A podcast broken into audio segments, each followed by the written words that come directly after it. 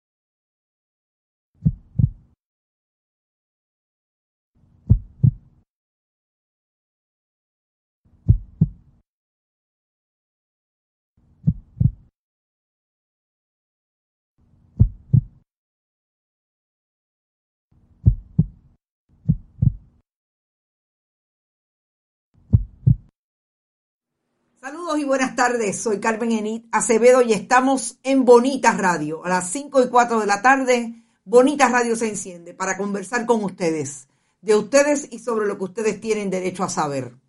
Hoy es jueves 20 de enero del 2022 y hoy vamos a hablar y vamos a traer por lo menos un minuto de un video de audio y video del gobernador de Puerto Rico diciendo que no sabía que quitando, que poniendo un fondo Roberto Clemente que firmó la ley en agosto del 2021, le quitaba el dinero que se le adjudicaba a el recinto de ciencias médicas. Deportes, ciudad deportiva que no se sabe quién la va a construir, versus salud. Gobernador, de eso vamos a hablar esta tarde. También vamos a hablar de lo que dijo el gobernador de que va a cerrar escuelas para rehabilitarlas pero él no dijo el martes que no iba a cerrar escuela. Bueno, muchas cosas vamos a hablar de los discursos de comunicación política, del discurso gubernamental del gobierno de Pedro Pierluisi con la amiga y colaboradora Brenda Reyes Tomasini. También vamos a traer el recuerdo. Esta mañana nos fuimos a la historia de 20 años y vamos a traer el recuerdo porque también es historia y hay que contextualizar esa acusación y esa querella ética que tiene eh, un joven, o no sabemos la edad, el que dirigía recursos humanos de la compañía de turismo.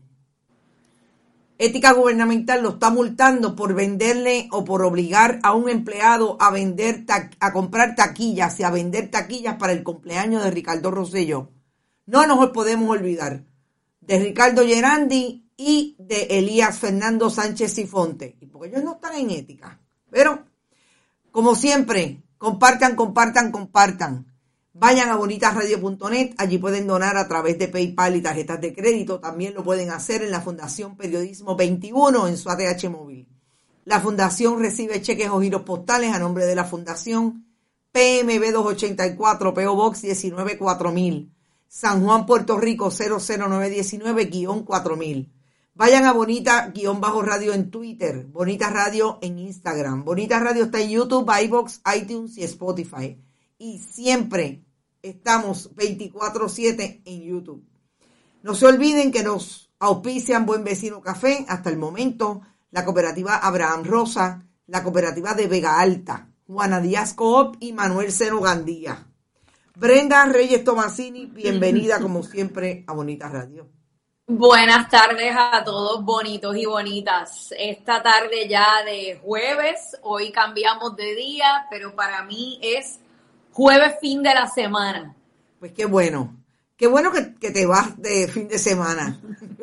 Nosotros estamos aquí tratando de componer la historia tan reciente del gobernador de Puerto Rico en 48 horas. Pero antes de eso, yo esta mañana nosotros hicimos un recuento histórico de un caso que yo sé que tú necesariamente no puedes intervenir mucho porque está relacionado con una de las agencias o con la agencia para la cual tú trabajas, la EPA, y tiene que ver con, con la historia que se dio en, alrededor del caño Mantimpeña y cómo en 18 años, a través de una ley que se creó eh, en la administración Sila María Calderón, legislatura del Partido Popular, se comenzó a visibilizar lo que venía siendo un reclamo de las comunidades y los líderes comunitarios de lo que se conoce como el G8 para el dragado del caño Mantín Peña.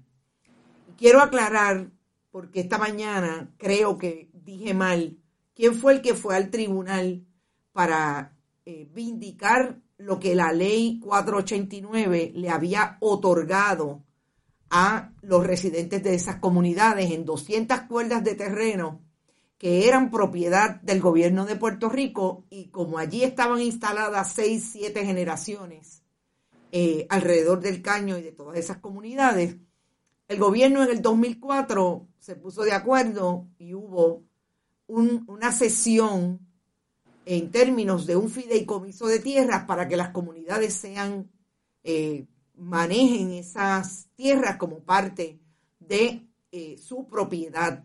Eh, es un poco el régimen de propiedad horizontal.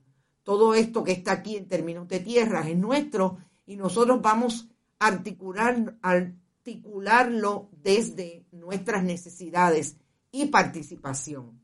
Quien fue al tribunal en contra de la ley 232 cuando se percataron que Luis Fortuño y la Cámara de... ¿Te está gustando este episodio? Hazte fan desde el botón apoyar del podcast de Nivos.